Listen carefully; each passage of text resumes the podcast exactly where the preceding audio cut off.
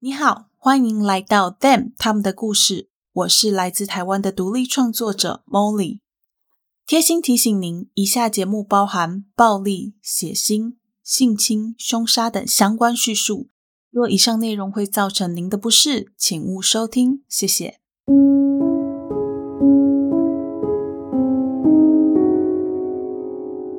各位亲爱的 Bonus 们，大家好，欢迎回到 Them 他们的故事第三季。我是 Molly。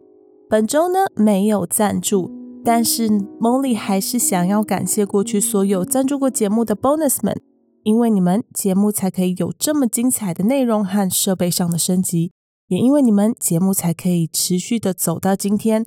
Molly 真的真的真的非常感谢。希望大家如果有呃意愿的话。然后也喜欢节目的话，也可以透过这个单笔小额赞助的方式来支持 Molly 和这档节目哦。然后，嗯、跟大家沟通一下，这集单集内容很长，所以我把它拆成两集，方便大家收听。不过大家不用担心，还在放假的 Molly 会直接把下集一起上架，分集只是为了大家方便，也为了保护我的喉咙啦。那讲案之前提醒大家一下。今天的内容会牵涉到家暴、儿童虐待和儿童谋杀的情节。如果你对这些内容会产生任何的不适的话，都要请你先跳过这集哦。那我们就要正式开始喽。二零一三年，密苏里州的警方来到一对七十多岁的老夫妇家，逮捕当时独自在家的尤登太太。几天之后，警方又逮捕了刚从工作岗位回到家的尤登先生，两个人皆以谋杀的罪名被逮捕。听到这件事的邻居和朋友全都感到相当震惊。在他们眼中，尤登夫妇两个人虽然生活低调，不太与人来往，但是他们性格温和，很愿意帮助人。只要小镇里面有人提出需求，他们一定都会努力的帮忙。加上每周固定上教会，是虔诚的天主教徒，又说他们是杀人犯，怎么可能？所有知道这件事情的人，没有一个不为他们祈祷。大家都希望这次的逮捕行动只是一场误会。不过，就在他们被逮捕后一年，尤登太太爱丽丝以二级谋杀罪和尤登先生一级谋杀罪被判处终身监禁。这也就意味着他们将老死在监狱里。事情的经过究竟为何？就让茉莉来细细的说给你听吧。一九六四年，刚从海军退伍的杰洛德·尤登，才只是个二十出头岁的年轻人。杰洛德是一个在农业家庭长大的孩子，从小就习惯在家里帮忙种田、修车，闲暇之余会去打猎、钓鱼。过着非常朴实的生活，在他青少年时期便加入美国海军，脱离原本的生活圈。当时他负责的工作是在加州沿岸窃听苏联军情的无线电技师。这样的时间没有很长，仅仅四年，他就光荣退伍。退伍之后的杰洛德不过二十出头岁，没有在外面工作过的他，一时之间也不知道自己想做什么。对未来也没有太多的想象，所以他决定要回到怀俄明州和父母住在一起。当时他的父母有一辆闲置的露营车，就停在后院。在听到杰洛德要搬回家跟他们住在一起的时候，他们二话不说，立刻就把露营车借给了杰洛德，也同意他可以继续把露营车停在他们家后院。就这样，杰洛德顺利的回到怀俄明州，住在父母后院的露营车里。当时没有什么工作的他，把大部分的空闲时间都花在打猎和钓鱼这类的户外活动上。一九六五年的某一天，他依照往常的惯例出门打猎。那天他的运气非常好，打到了一头牛。他将牛运回家之后，便请父母帮他一起肢解这头牛。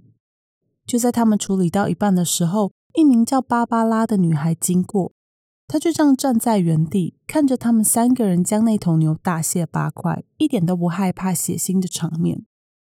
他的行为让杰洛德非常印象深刻，因为在他的印象里，他好像从来没有遇过像芭芭拉这样的女性。那天他们稍微交谈一下，发现两个人有很多共同的话题。在那之后，他们两个人开始交往，几个月之后便赶在圣诞节前结婚。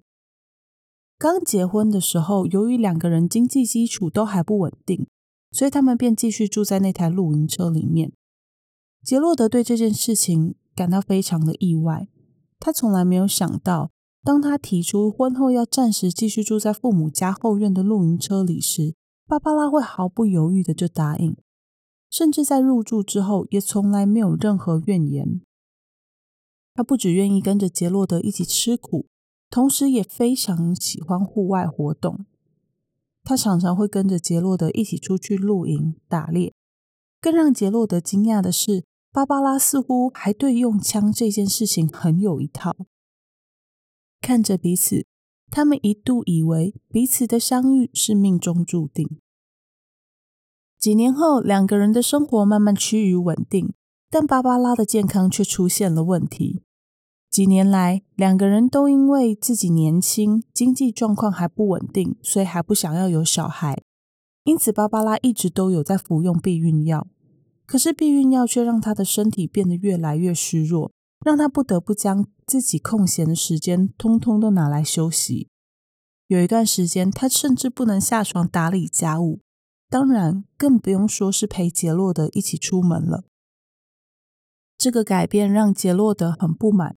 他本来喜欢芭芭拉的原因，就是因为他可以照顾自己，陪自己做自己想做的事情。如今他却连煮个饭都不行，这哪里还是他要的人呢？杰洛德的态度开始变得很恶劣，他对芭芭拉不理不睬，就连对方住院的时候，他一次都没有出现。心碎的芭芭拉对杰洛德非常失望，于是他提出了离婚。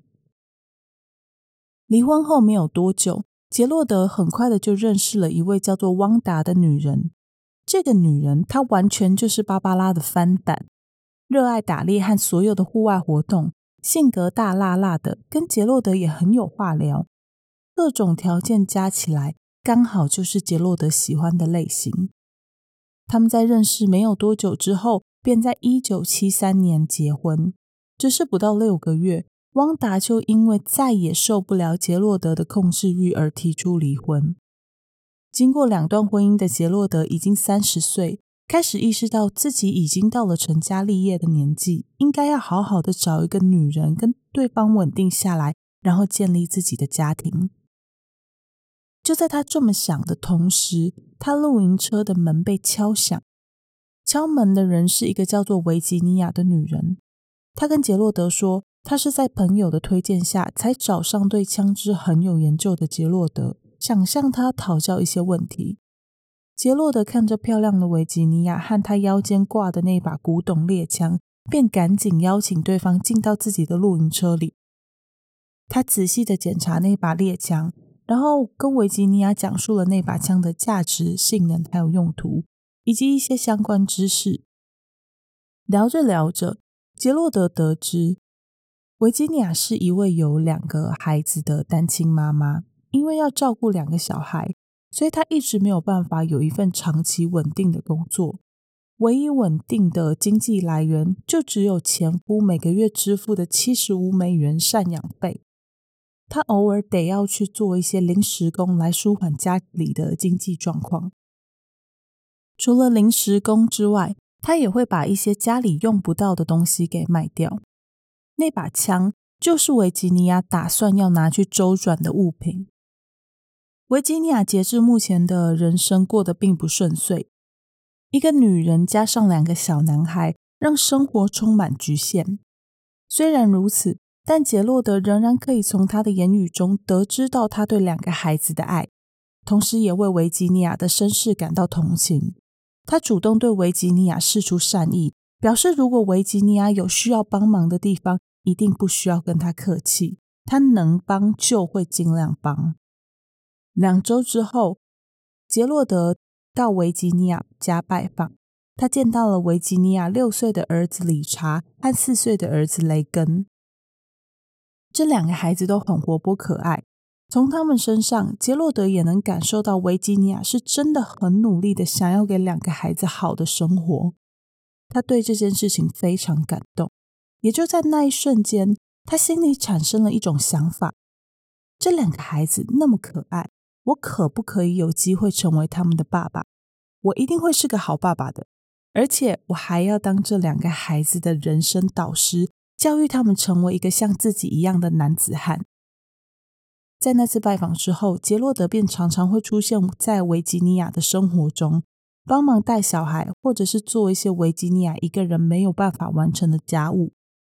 他也常常会带着维吉尼亚和两个孩子一起去打猎、露营。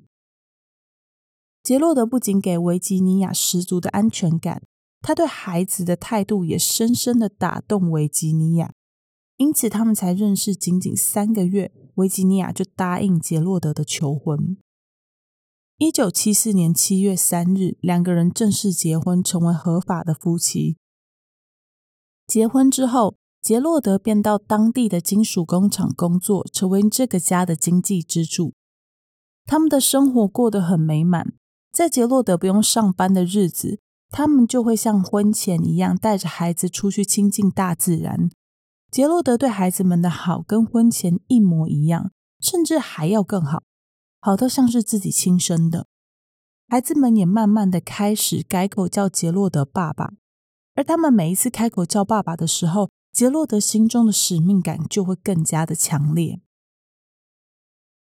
这样的生活简直就跟杰洛德期待的一模一样，也因为跟孩子的相处融洽。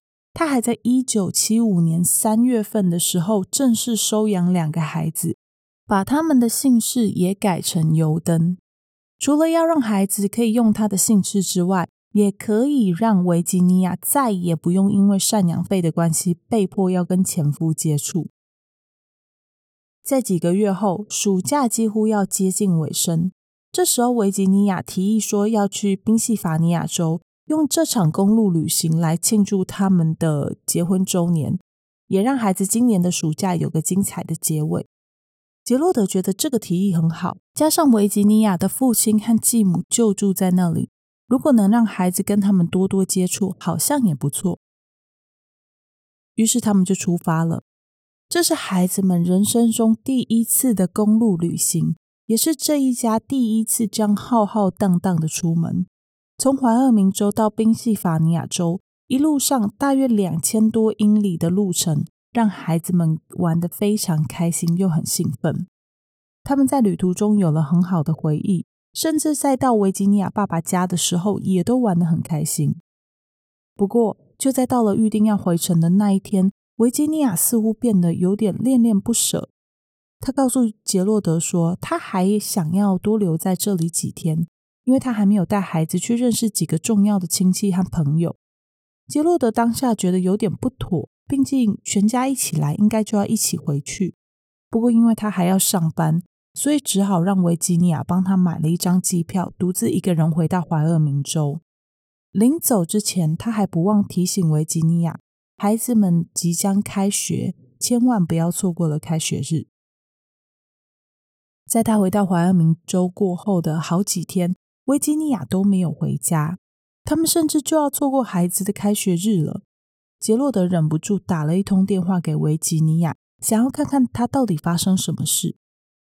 电话里，维吉尼亚告诉杰洛德自己想要继续留在宾夕法尼亚州，可是杰洛德不肯，他觉得这样很不好。他们只是到那里去拜访亲戚，并不是就要在那里留下来。如果真的要留下来，也应该要好好计划才对啊。两个人在电话里为了这件事情大吵了一架，最后维吉尼亚屈服，他说他会依照原来的计划回到怀俄明。可是就在维吉尼亚带着两个孩子回到怀俄明之后，所有的一切就都变了。维吉尼亚的话变得很少，他不像以前一样都会主动找杰洛德聊天，也拒绝跟杰洛德睡在同一间房间里。杰洛德很纳闷。是自己做错了什么事情吗？还是在宾夕法尼亚州的时候发生了什么事，让他退缩了？是不是他不爱我了？还是说他爱上了别人？又或者维吉尼亚已经从他身上得到了什么自己需要的东西，然后他已经不重要了？种种问题排山倒海而来，杰洛德质疑自己，质疑维吉尼亚的家人，也质疑维吉尼亚。态度大改的不只有维吉尼亚一个人，连孩子都变得不一样。他们不再叫他爸爸，而是叫他杰洛德。这样的状况持续了几个月，维吉尼亚终于率先提出了离婚的请求。当下的杰洛德完全不能接受这件事，他非常的生气、沮丧，也很忧郁。对于维吉尼亚忽然改变，他根本就没有头绪，只知道从宾夕法尼亚州回来之后。整个家就不再像是一个家。离婚这件事情震惊的不只有杰洛德，甚至连维吉尼亚的妈妈克莱尔也觉得莫名其妙。在女儿和杰洛德开始交往之后，她从来就没有听过小两口之间有任何的争执。维吉尼亚也从来没有抱怨过任何跟杰洛德有关的事情，所以克莱尔百思不得其解。而维尼亚也从来没有告诉他背后真正的原因到底是什么。杰洛德带着沮丧和忧郁离开了维吉尼亚和两个孩子。除此之外，维洛德只可以带走他的露营车和摩托车，其他的东西他通通都得留给维吉尼亚和两个孩子。他们共同积欠下的债务也将由杰洛德独自一个人负责偿还。孩子们的健保会继续挂在他的公司，然后每个月杰洛德必须要支付给维吉尼亚一百五十元的赡养费。在那之后，他陷入了严重的忧郁之中。基于义务，他还是会去看孩子，带孩子们出去玩。可是他每见到孩子们一次，他好不容易要振作起来的情绪就会再度陷入忧郁之中。有时候他怀疑，也许维吉尼亚一开始接近他就只是为了钱。就在他几乎快要放弃一切的时候，另一个女人出现在他的生命里。离婚之后的杰洛德带着他的露营车住进了露营车公园。这里的人来来去去，除了几个特定的熟面孔之外，大部分的人都不会停留太久。所以，当爱丽丝的露营车停在他们的露营车旁边的那天早上，他根本就没有太过留意。是直到露营车公园的管理员来敲他的车门时，他才注意到爱丽丝。原来是因为爱丽丝露营车的电压跟露营车公园的电压不同，女管理员不知道该怎么解决，所以才会来请杰洛德帮忙。在忙完一个早上之后，杰洛德慷慨地邀请爱丽丝一起吃午餐。他们就这样聊了起来。言谈之中，杰洛德得知爱丽丝是一名护士，前夫过世后，因为想要有一个全新的开始，所以来到了小镇。拥有护士背景的她，很顺利的就在当地的精神病院找到了工作。爱丽丝是一个有着五个孩子的单亲妈妈，曾经有过两段婚姻，第一任丈夫是一位在伊利诺伊斯州的警察。两个人由于种种因素而离婚，在那之后，她就带着和第一任丈夫生下的四个孩子，嫁给了第二任丈夫。第二任丈夫让她来到了怀俄明州。几年前，她因为酒精中毒过世，留爱丽丝独自一个人承担大笔的债务，以及一个还在襁褓中的小女儿。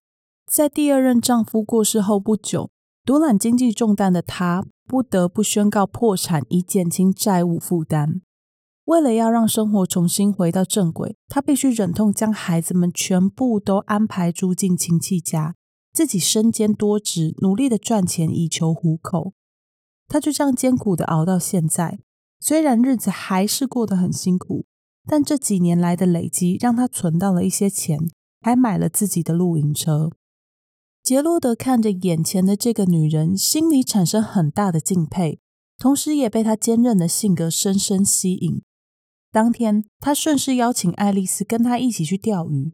出乎意料的是，爱丽丝不但同意，还在隔天一大早就带着她两岁的小女儿和他们的钓竿一起来敲杰洛德露营车的门。那一天，他们三个人很开心的钓了一整天的鱼。随后的相处中，杰洛德了解到，爱丽丝是在伊利诺伊斯由养父母抚养长大的，因为前夫的关系才来到怀俄明州。爱丽丝也向杰洛德坦白，当自己第一次见到杰洛德的瞬间，他就决定自己一定要紧紧抓住他。杰洛德清楚的明白，爱丽丝对自己和他对爱丽丝都有一样的感受，所以在他成功和维吉尼亚离婚之后，大约两个礼拜，一九七六年十一月五日，他就立刻和爱丽丝结婚。由于爱丽丝是一个天主教徒，所以他们选择在教堂里举行婚礼。不过当时小两口因为没有什么钱，所以婚礼也办得很普通。他们甚至连像样的衣服都没有，来参加婚礼的人也非常非常的少。他们的新婚之夜就在爱丽丝的小货车上度过。经济拮据的两个人在结婚后过得非常不容易。不过杰洛德也承诺，他有一天一定会买给爱丽丝一片土地，然后他们就可以在那块地上盖房子，养一些牲畜，远离那些他们不喜欢的人和事。这件事情来得很快，就在隔年的春天，杰洛德就筹够了钱，买了一块地，接着便将他们的露营车都开进了那片土地里。他们的生活变得很忙碌。爱丽丝平常一样会去医院工作，杰洛德则是负责照顾爱丽丝的小女儿和打理那片土地，尽量将土地整理成可以住的样子。后来，他们的经济状况渐渐好转。爱丽丝陆陆续续将其中一个孩子迈克尔和自己的父母从伊利诺伊斯州接到怀俄明来跟他们一起住，如同前一段婚姻一样，杰洛德将爱丽丝的孩子当成自己的孩子。当他知道迈克尔参加学校的一个企划案时，还帮他打造一个小猪圈，让他可以在那边养猪。他也把爱丽丝的父母当成自己的父母一样来对待，一点分别都没有。日子虽然过得辛苦，但是很快乐。一直到杰洛德的前妻维吉尼亚再次出现在他们的生活里。维吉尼亚和杰洛德离婚之后，他的生活一直过得很不顺遂。他先是在怀俄明州待了一下，接着搬回宾夕法尼亚州投靠父亲，想说在那边找到工作就可以稳定下来。想不到他一直没有办法在宾夕法尼亚州找到一份合适的工作。后来不知道为什么又辗转去了纽泽西州，但结果仍然没有改变。这五六年下来，他和孩子就在不断的搬家之中度过，巨大的生活压力压得他几乎都要喘不过气来。加上他每次要用小孩健保的时候，总是会出现问题。他甚至怀疑杰洛德早就偷偷的取消两个孩子的健保，偏偏孩子们又常常生病。让维吉尼亚不得不花更多的钱在孩子们的医疗费用上面，在逼不得已的情况之下，他硬着头皮写信给杰洛德，要求杰洛德要多付一些赡养费，并尽早解决两个孩子的健保问题。但他不知道的是，爱丽丝一直以来都对杰洛德每个月要给他们赡养费这件事情感到不满。除此之外，爱丽丝也很不喜欢杰洛德和任何一位跟前妻有关的事物接触，因此她当然也就不喜欢维吉尼亚和维吉尼亚的两个孩子。所以在爱丽丝和杰洛德收到这封信的时候，爱丽丝非常的生气，一怒之下就提笔写下了以下的回信。内容呢，大概就是在宣示她跟杰洛德的关系紧密，强调他们夫妻之间没有任何的秘密。同时，他也嘲笑维吉尼亚的经济状况，笑他没有办法独自解决自己的困境，只能软弱的靠着男人的赡养费来苟活。爱丽丝还在信里提到，他不仅一个人身兼多职，独自抚养五个孩子，还要缴税给政府，政府才有经费可以给像维吉尼亚这种没有担当的女人做补助。他甚至指责维吉尼亚当年会接近杰洛德，就是为了钱。杰洛德根本就不喜欢小孩。信里的用字遣词非常强烈。维吉尼亚收到信件的当下，一时之间还有点反应不过来。就在他还没有准备好要提笔回信的时候，他又收到了来自爱丽丝的一封信。这次的信件语气稍微缓和了一点，而且爱丽丝还在信上反驳上一封信的部分言论，指出杰洛德并没有不喜欢小孩。他之所以会不去看小孩，只是因为杰洛德怕自己会生气，才暂停去看孩子的。他们最近也在讨论一些相关的事情。这些就是那封信里面大致的内容。接着又过了几天，维吉尼亚收到了杰洛德的信件。信件内容是在提醒维吉尼亚，他们已经寄出赡养费，除非维吉尼亚能够证明自己没有收到钱，不然他们不可能再寄钱过去。另外，杰洛德还警告维吉尼亚，他有探视权。维吉尼亚在完全没有跟自己商量过的情况之下，就擅自搬家，把孩子们给带走，是会有法律问题的。还有。维吉尼亚多次写信来讨要赡养费的信件，已经造成了他们的困扰。他要维吉尼亚立刻暂停这样的行为。信中还提到，将来在法庭上，杰洛德他将会坚持自己的探视权和共同监护权。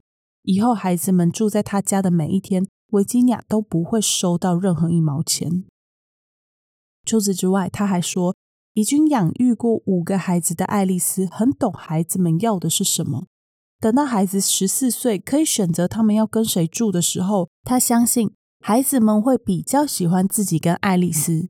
他和爱丽丝也绝对有更多丰富的资源和更适合的教育方式来陪伴孩子们成长。最后，他再次强调，他们已经开始寻求法律的协助。维吉尼亚看到这样子的内容，简直就要气炸。但是事情还没结束，在接下来的日子里，他三天两头就会收到爱丽丝或者是杰洛德的来信，信里多半都在指责维吉尼亚骗钱，没有照顾好小孩。他们已经找律师，他们会来把小孩接来自己家住。维吉尼亚的条件很差，不适合养小孩，等等等的指控。维吉尼亚想过要带着孩子消失。但是又想起爱丽丝曾经在信件上提到，如果维吉尼亚这么做，那么他跟杰洛德将会对维吉尼亚提出绑架儿童的告诉。这样一来，维吉尼亚就会直接失去抚养孩子的权利。不堪其扰的维吉尼亚最终写信到当地的法院，将事情告诉法院，同时还宣称，他之所以会带着孩子远离杰洛德，就是因为杰洛德常常会攻击这两个孩子。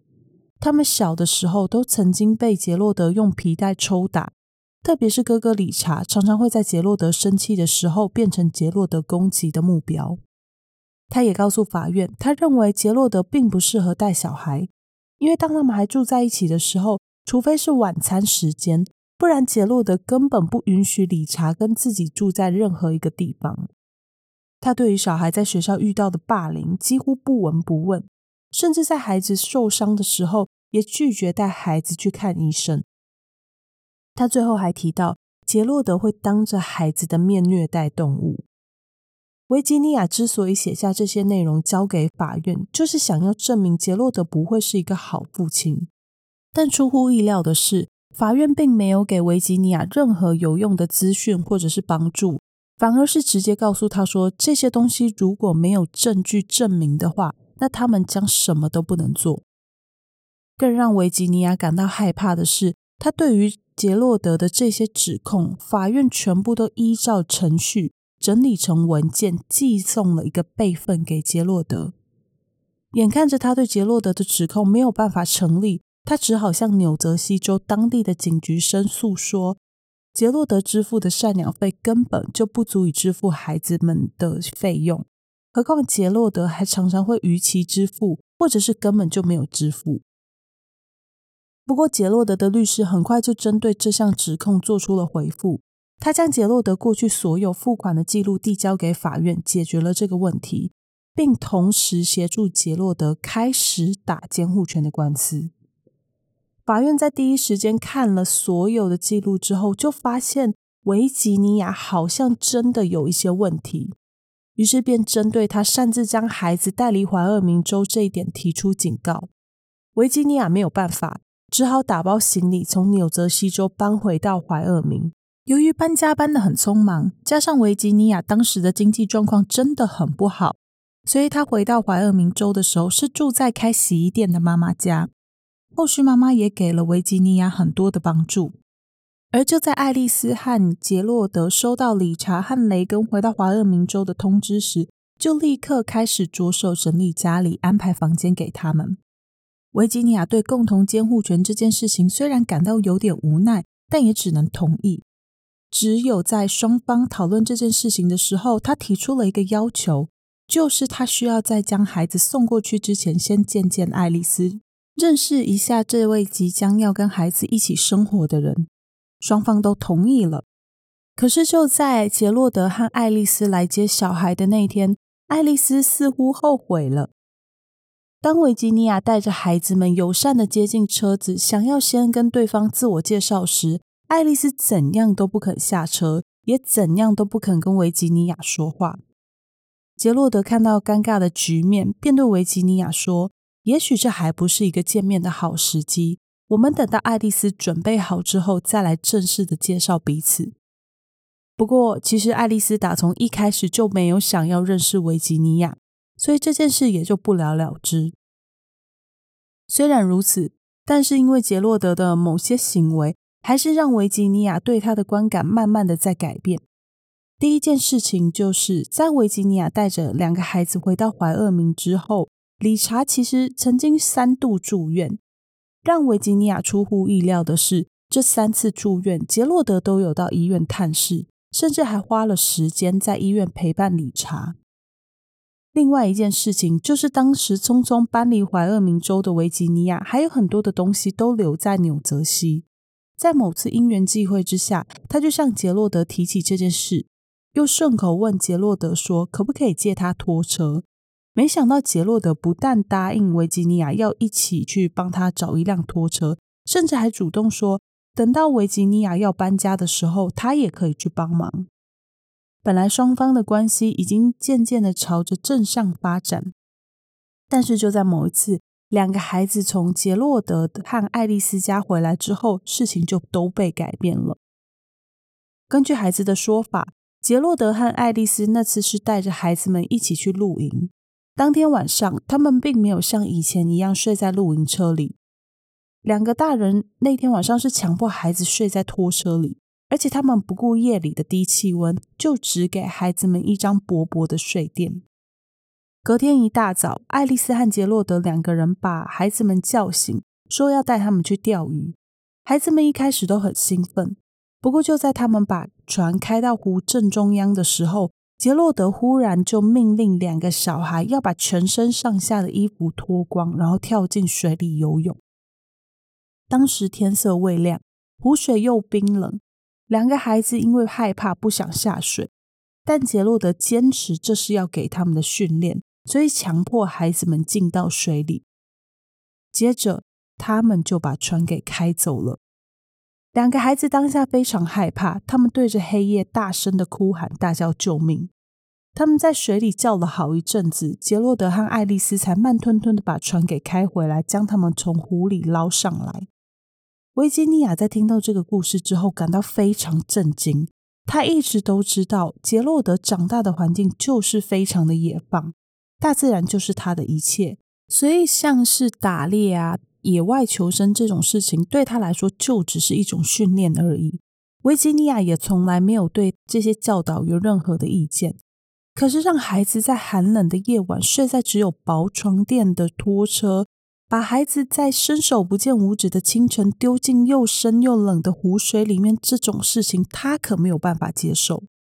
他向杰洛德抗议这件事，但是杰洛德并没有做任何的表示，只是很理所当然的说：“这就是他的训练方式。”双方对彼此都有不满，两边的张力再度加大。也就在这个时候，维吉尼亚决定要聘请一位律师。来跟杰洛德做监护权的对抗，他必须要证明杰洛德根本不适合教养孩子。他很快的就找好一位律师，并且约定好在一九八零年九月十二日那天要跟律师见面。可是就在九月十一日那一天，杰洛德忽然打电话给维吉尼亚，说他已经帮维吉尼亚找到一辆拖车，要维吉尼亚改天去他家拿车。他也可以开始跟维吉尼亚讨论要去纽泽西拿行李的行程。除了这件事情之外，他还提起希望隔天，也就是九月十二日那一天，他们可以两个人一起带着孩子们去打猎。这时候的维吉尼亚觉得有点奇怪，在上次的事件之后，他跟杰洛德还有爱丽丝之间的张力已经大到不能再大。没想到杰洛德不但没有忘记他的承诺，甚至还想要再带孩子出去玩。难道是杰洛德真的意识到自己的错误了吗？也许是吧。何况自己也会跟着一起去，应该是不会有问题。想着想着，维吉尼亚最终还是答应了杰洛德的邀请，并取消隔天和律师的见面。杰洛德在挂掉电话之后，特地嘱咐维吉尼亚要把家里的那把猎枪给带来。隔天一大早，九月十二日，理查和雷根两个孩子都非常兴奋。除了能够看到好久不见的爸爸之外，他们对于打猎也是充满期待。在维吉尼亚出门前，妈妈克莱尔还亲手将家里的那把猎枪，连同一盒新的子弹交给维吉尼亚。那天下午五点，天色渐渐昏暗，维吉尼亚和两个小孙子都还没有回家。不过克莱尔并不担心，他想说大概就是玩过头了，应该很快就会回家了。到了七点，还不见人影，克莱尔再次安慰自己，也许是他们决定要跟杰洛德还有爱丽丝一起吃晚餐，也不一定。到了晚上九点，克莱尔再也忍不下去。他第一时间就先打电话给杰洛德，问他维吉尼亚是不是还跟他们在一起。想不到这时候杰洛德居然生气地说：“维吉尼亚？什么维吉尼亚？他根本就没有出现。”接着他就告诉克莱尔说：“维吉尼亚当天根本就没有出现在他们约定的地点，他等了很久很久，觉得应该是维吉尼亚后悔放他鸽子，所以他只好自己一个人回家。这下子。”克莱尔更担心了。维吉尼亚早上明明就带着孩子们出门，如果他连杰洛德都没有见到，那不就代表他早上就已经失踪了吗？这么长的时间，他们到底会去哪里？为什么到现在都还没有回家呢？好了，那这一集的内容我们就先讲到这里，下集我们会继续回来把案子接着说完。呼吁大家，如果你喜欢这档节目，可以透过叙述栏的链接找到我们的 FB 和 IG，或是直接到 FB 和 IG 的社团上面搜寻 them 他们的故事，英文 T H E M 加上中文他们的故事，就可以找到节目的社群平台喽。如果你心有余力有余的话，还可以小额赞助一下 Molly。如果心有余力还在培养的话，那么在你的社群上推荐 Molly 的节目，和在你收听的平台上留言加五星，特别是 Apple Podcasts 和 Spotify 的五星评价，都对节目的曝光度非常重要哦。那今天就谢谢大家的收听，我是 Molly，我们下集再见喽，拜拜。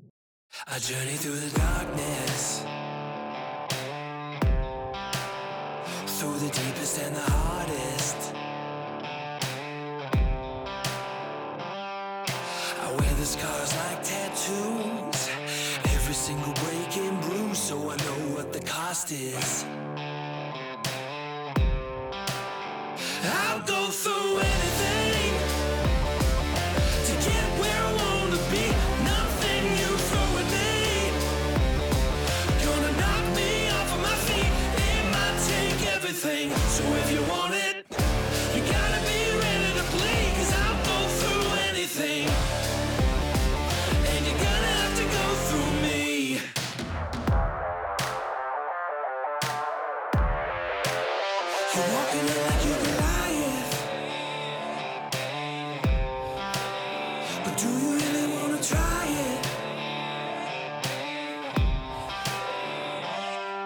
They tell me that you're ten feet tall.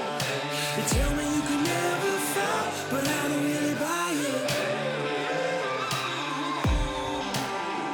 I'll go through anything to get where I wanna be. Nothing you throw at me gonna knock me off of my feet. It might take everything. So if